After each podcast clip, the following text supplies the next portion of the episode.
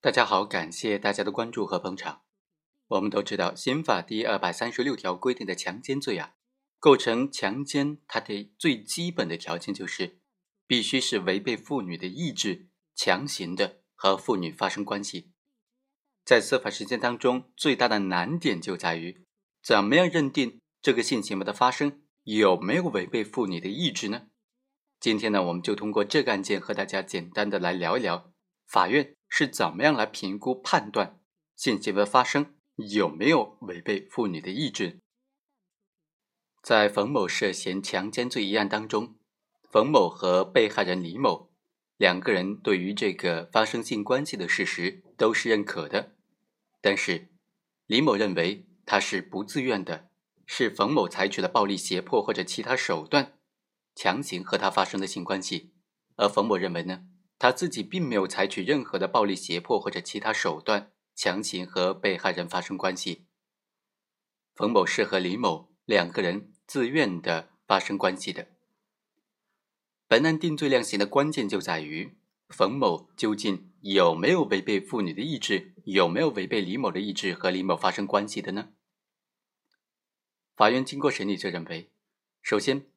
本案李某多次陈述和冯某的多次供述都是内容非常稳定、非常吻合的。都证明说，本案的冯某并没有使用任何的暴力胁迫或者其他手段，也没有采取其他手段导致李某处于这种不能反抗、不敢反抗、不知反抗的状态，也不存在冯某在李某不知、无法反抗的状态之下趁机实施奸淫的情况。第二，本案冯某和李某发生关系究竟有没有违背李某的意志呢？首先是从默默的聊天记录来看。两个人的默默聊天记录已经被侦查机关固定了，客观的反映了两个人当时的真实的心理状态。从事发前聊天记录来分析，两个人仅仅认识了一天，在冯某要求和李某见面的时候，李某开始是以各种理由拒绝的，但是在冯某的一再要求之下，还是同意了见面，并且李某是打车赴约的。在冯某提出到他家里会见之后，李某在证实了只有冯某一个人在家的情况之下，仍然同意，并且和冯某一起回到了冯某的家中。所以，李某和冯某见面以及到冯某家都是出于自愿的，并不存在任何被强迫的行为。事后的聊天记录反映李某不愿意、不情愿，但是这并不能够因此推测。他在发生性关系的时候也是不自愿的。